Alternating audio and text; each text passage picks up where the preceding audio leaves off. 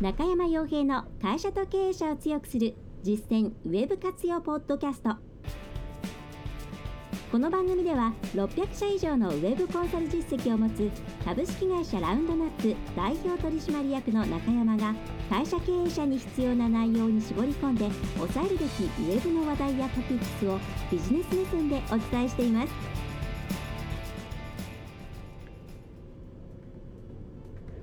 皆さんこんにちは。ラウンドナップコンサルティングの中山です。それでは本日も会社と経営者を強くする実践ウェブ活用ポッドキャストを始めていきたいと思いますのでぜひとも最後までお聞きいただければと思います。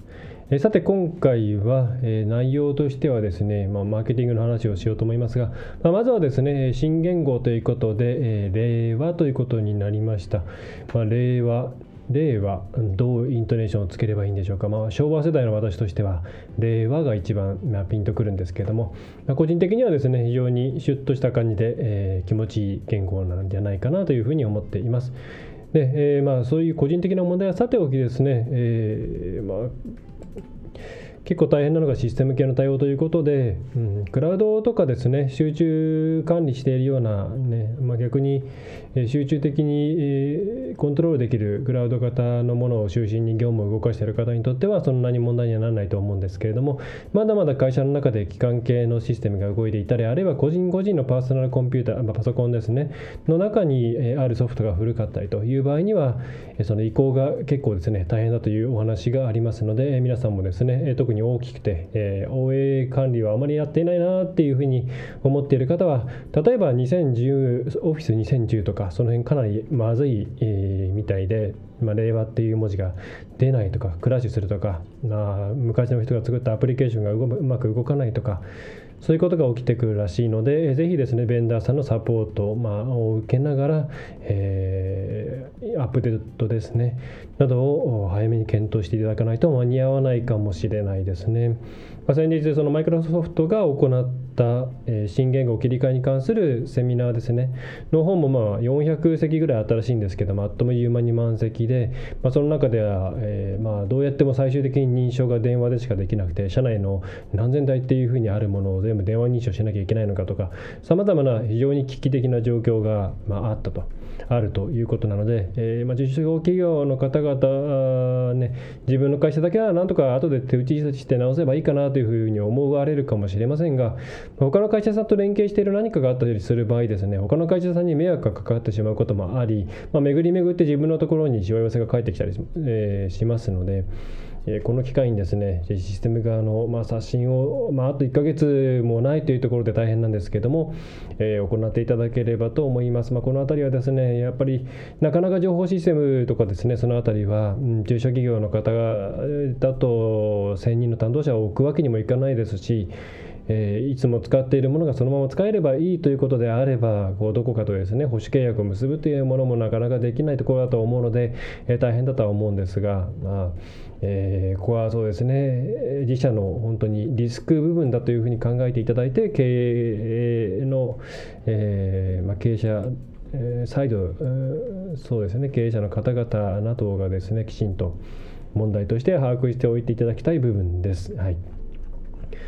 えー、それからですね、えー、本題に入る前にもう一つですが、えーとまあ、もう一つ変わってきますよということで、今年、えー、消費税がまあ上がりますということになっております。でまあ、上がること自体はですね、え、それほどシステムとかそういうことを考えると、まあ、数字を変えればいいという話にはなってしまうんですが、まあ、今回、軽減税率が入るというところが、中小企業の方々にとっては、システムとか、ウェブとか、その辺に関わる大きな部分ではないかなと思います。で、自分たちの売っているものっていうのはそんなに多品目じゃないから、えー、8%と10%を分ける必要はないんだよっていうふうに思軽く思われている方ももしかしたらいらっしゃるかもしれませんがとはいっても皆さんいろんなものを仕入れするわけでそれに対して消費税を支払ってで差し引きをして消費税を納めているわけなんで、えー、仕入れの中にいろんなものが軽減税率対象のものもあれば軽減税率対象じゃないものもあればえそうすると帳簿の付け方とかですね、え帳簿付けるのにシステムを使っていればシステム側の対応とかさまざ、まなものが実は必要になってきて、まあ、人事ではないわけなんですうちもそうですね軽減税率対象になるようなものを扱っていませんがもう買う時にはもちろんいろんなものを、えー、食食品であればお客様来た時に出すようなものっていうのはありますし、えー、仕事上でですね資料として買うものもありますから、うん、全く一言ではないということですね。はい。でこれも例えばですねクラウド型の、まあ、うちの場合、えー、と MF さんを使って税理士さんの関係で MF さん使っていますけれども、まあ、そちら側で対応してもらえるっていうことももちろんありますけれどもとはいえオペレーション部分で、えー、きちんとチェックする見方を変えなきゃいけないとかいろいろやることがありますしまた手元のですねパッケージソフトとかあるいは独自の何かシステムを使っている場合にはそちらの回収が確実に必要になってきます。でこれに関してはもちろん5月ではなくて、えーと、10月とか11月かな、えーとえー、ちょっと今パッと出ませんが、えー、その辺りまでには絶対にやらなきゃいけないということですね。で、えーとですね、一応軽減税率に対策、軽減税率対策補助金というものが出ています。まあ、原則3分の2、えー、補助ですね。まあえー、と1事業部あたり200万ぐらいまでは出るんだったと思うんですけれども例えばレジを購入するポスレジを回収するそれからこの機会にモバイル型の端末とまた Android のタブレットとか iPad とかそういったものと組み合わされた、えーと、軽減税率対象のモバイルモバイルのポスレジを入れるとかあるいは券売機を入れますとか券売機を差し替えますとかえ、それから、えーとですね、今使っているレジのポスとかのマスターの設定を変えなきゃいけないんでお金がかかりますとか、えそれからですね逆に受発注の部分で受発注システム部分の回収を行いますとか。あとは請求書ですね。請求書の方の、え、管理システムとか、その辺の回収とか新規の導入とか、え、についても、え、やんなきゃいけないと。でこの辺一式ですね軽減税率対策補助金というものが、えー、出ますのでこれは経済産業省ですかね。はい。えーまあ、使やらなきゃいけないものだと思いますのでえっ、ー、とですね。でも軽減税率対策補助金で検索をしていただければ国の方のホームページ、えー、KZT- 補助 .jp というところで出てくると思うんで、まあ、なぜかまあ、ありがちな画像ばっかりのページで非常に検索エンジンに引っかかりづらい状況になっているんですが、えー、ここにフリーダイヤルなんかもありますんでご相談、えー、相談していただくといいのではないかなと思います。はい、非常にこれは大変ですよねというとこですね。まあ、これもクラウド型にしてしまってその管理とかをですねま少なくともシステム側というものはもう外が勝手にやってくれるような状況になっていればある程度オペレーション側を何とかすればいいんで負担が楽なんですけども、まあ、早めにこっちに切り替えちゃった方っていうのは、ね、あのまあそれなりに気が楽だっていうところあると思うんですけど、まあ、昔からやっているっていう方はですね、ま、まずはまずはちょっと国の方に相談していただくといいのではないかなと思います。はい。えーまあ、あとこれのメーカーさんなんかも積極的に情報を出してくれていたりもするんでぜひですねそのあたりチェックしていただければと思います、はい。ま、大変ですね今年は言語も変わって、えはい。なんかこう、まあ、こういう時はあまり無理に変な動きをしない方がいいような気もしております、はい。まあ、Google もまたコロコロ変わっておりますけれども。えー、さておきですね、えー、それでは今回のテーマに移っていきたいと思います。え今回はですね、え DM と折り込みの世界ですね、えこれについてチェックしないのは損ですよというところですね。はい。えー、これはあの皆さんが例えば地域証券であれば DM とか折り込み、えー、あるいはそうですねポスティングですねそういったリアル系の反則媒体というものについて自分たちが使うことに対しては非常に慣れていらっしゃると思いますしまた、えー、人によってはですね、え自分たちのだけではなくて他社のものもきちんとチェックしているよという方も、うん、あのマーケティングとかセールスっていうものに真剣な方はですね必ず取り組んでいる内容だと思います。だそれに対して特に今ネットの方に軸足を置いてるような方々っていうのは、まあ、あんまりですねリアル系の反則媒体に興味がないというか、まあ、そもそも今まであまり接点がない、えー、ビジネス目線で見たことがなかったので結構スポッと頭のところから抜け落ちている方も多いと思うんですね。で今回お伝えしたいのは、うんまあ、織り込みはもちろんそうですが、まあ、この DM とかそれからポスティングですねのものっていうのは皆さんがマーケティングやセールスというものに、え、関わるうんあるいはそれを束ねるか位置にいるような方々であれば定常的に見る習慣をつけておいた方がいいと思います。はい。で会社の方だから会社の方には全然そういうの入ってこないんだよ、まあ、それはそうだと思うんで、えー、まあ、自宅ですね。はい。えー、そそのポストの中にいっぱい入っていてはうっとうしいなって思われるかもしれないんですけども、まあ、逆にですねこれはもう私にとっては昔から宝の山だなというところがありまして、えー、必ずチェックしていただきたいなと思います。まあ、なんでかっていうとですねうんまあ、ダイレクトマーケティングというもの言葉をご存知の方は多いと思うんですけれども、まあ、昔のですねマスマーケティングの時代ではなくて個人のターゲットに、えー、ターゲットに対して直接、えー、売り込みをかけていく形の、うんまあ、チラシとか DM ですねそういったものですね。でそのダイレクトマーケティングの最も、うん、最もっていうかダイレクトマーケティングが始まったのは DM とかチラシのところなんですね。そのポスティング的なものをですね。折り込みっていうよりはあのダイレクトメールとかお手紙とかその辺になってきます、はい、それはあの昔のえー、ダイレクトマーケティングの偉人と言われるような歴史的な方々の本を読んだことがある方はああの DM だなっていうふうに思われるかもしれないんですけれども。まあ、で何が言いたいかというと、えーまあ、最もですね反応を上げるためとか他社さんとどう戦うかとかお客さんが何考えているかとかそういうものを含めて一番ですね試行錯誤されているリアル媒体っていうのはおそらく DM、まあ、その次がポスティングそしてまあ最後は折り込みかなと思います。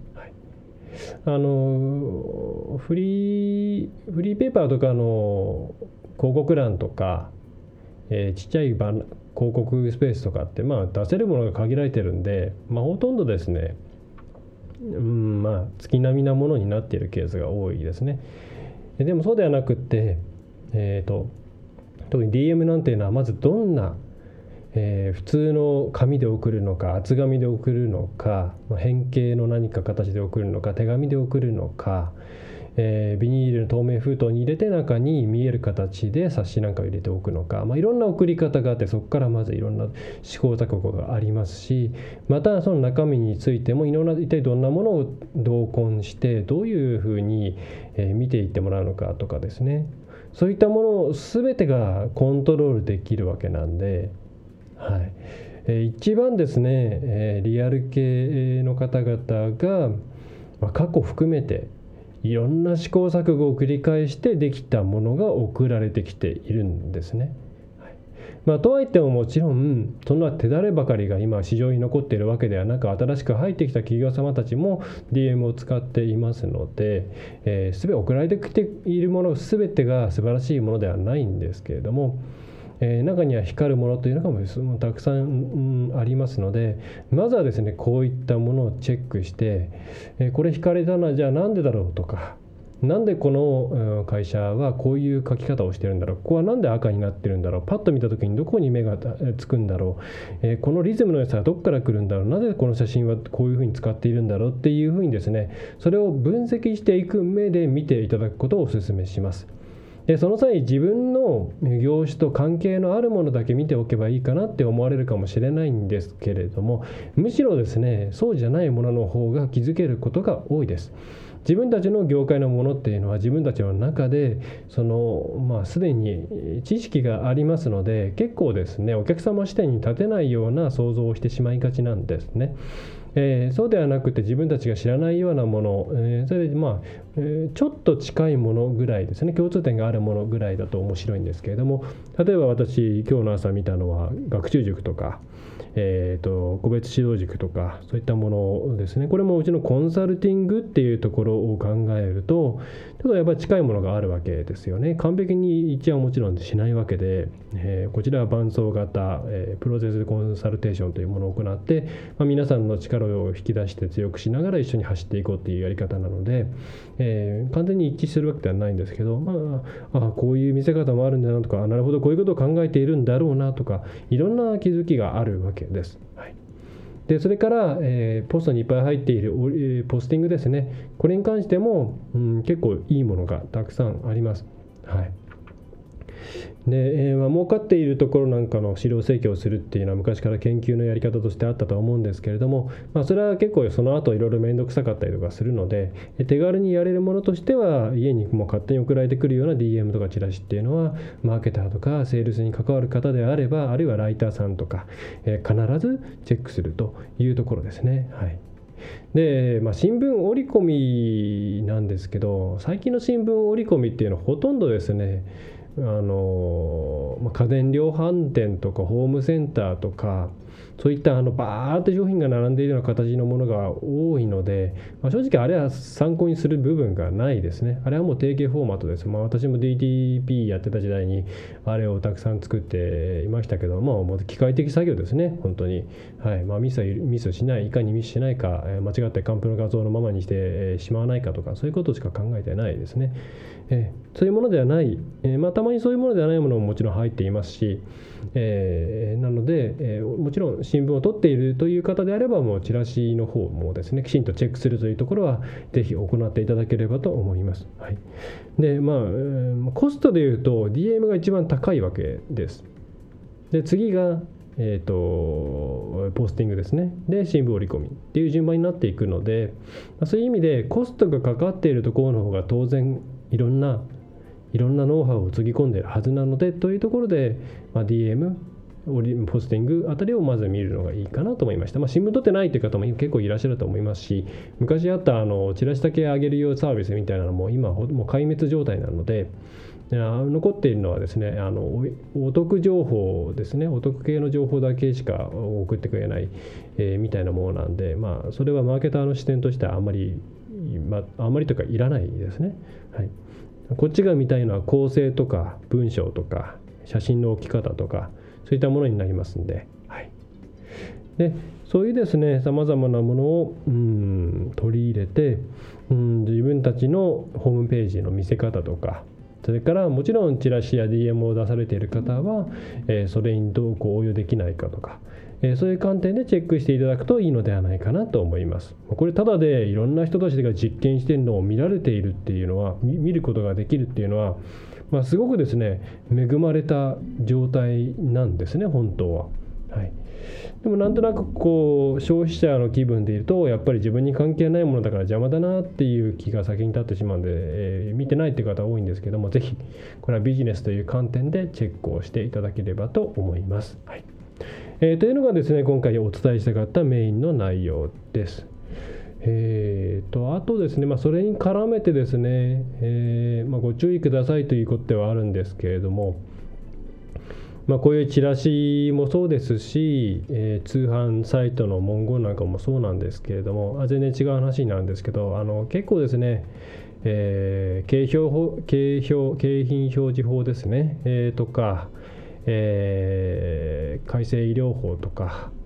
えー、そういうですね、えー、ものに引っかかって摘発される例がですねどんどん増えてきています。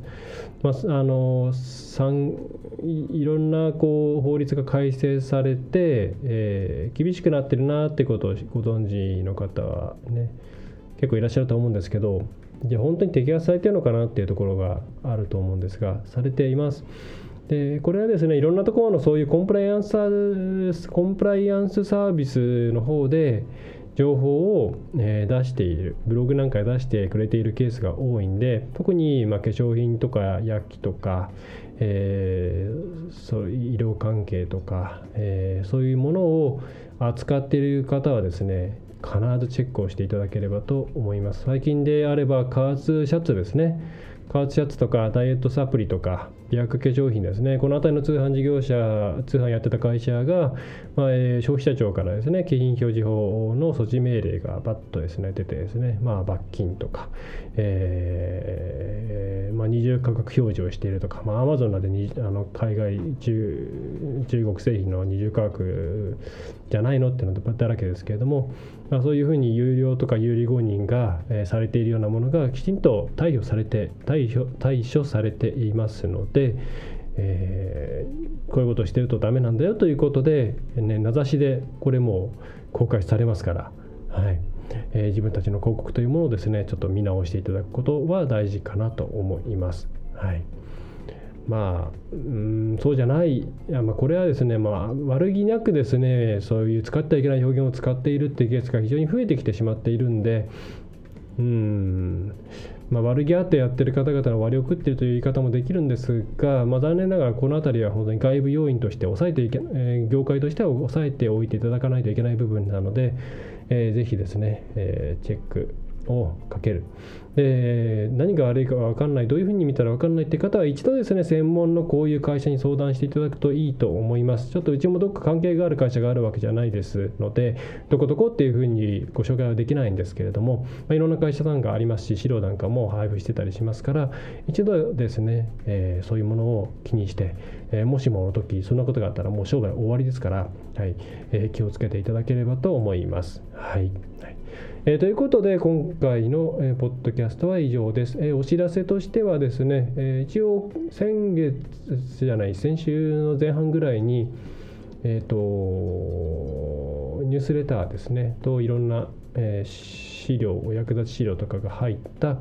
えー、DM が送られて DM というか、えーとえー、希望者の方が登録したら送られてくる、えー、郵送ニュースレターですね。が送られているはずです、えー、もし届いてないよという方いらっしゃいましたら今ちょそうですね。結構ですねまああの